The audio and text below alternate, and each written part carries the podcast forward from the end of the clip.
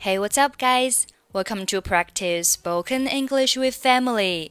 欢迎收听和 Emily 一起练口语。我是 Emily。Today's topic is parents meeting. Now let's listen to today's conversation. Hi, Jack. You look upset. What's the matter? There will be a parents' meeting in our class this Saturday and I'm worried about it. Why? We can leave school earlier that day. I didn't do well in last exam. If my father knows it, he will beat me up. I can't believe it. My parents never beat me. You know that my father is irritable. You can ask the teacher for help. Good idea. Okay, let's take a look at the conversation. Hi, Jack. You look upset. What's the matter? 你好，杰克。你看上去不太开心，你怎么了？Upset 表示不高兴、难过的、沮丧的。Upset. You look upset. 你看起来很沮丧。What's the matter? 这句话呢，就等于 What's the matter with you? 你怎么了？there will be a parents' meeting in our class this Saturday. 本周六在我们班级有一场家长会，a parents' meeting，一场家长会。And I'm worried about it. 我很担心。Be worried about 表示对什么感到担心。 Be worried about. Why? 为什么呢？we can leave school earlier that day. 那天我们会早放学。Leave school 表示放学。Leave school.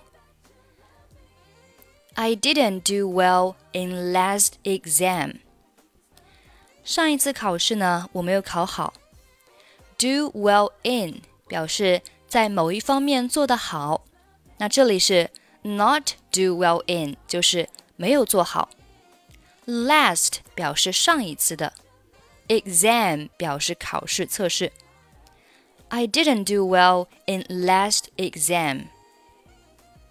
If my father knows it, he will beat me up. 如果我爸爸知道了，他会打我的。这里 beat 表示打，beat beat somebody up 就是打某人。I can't believe it，我不敢相信。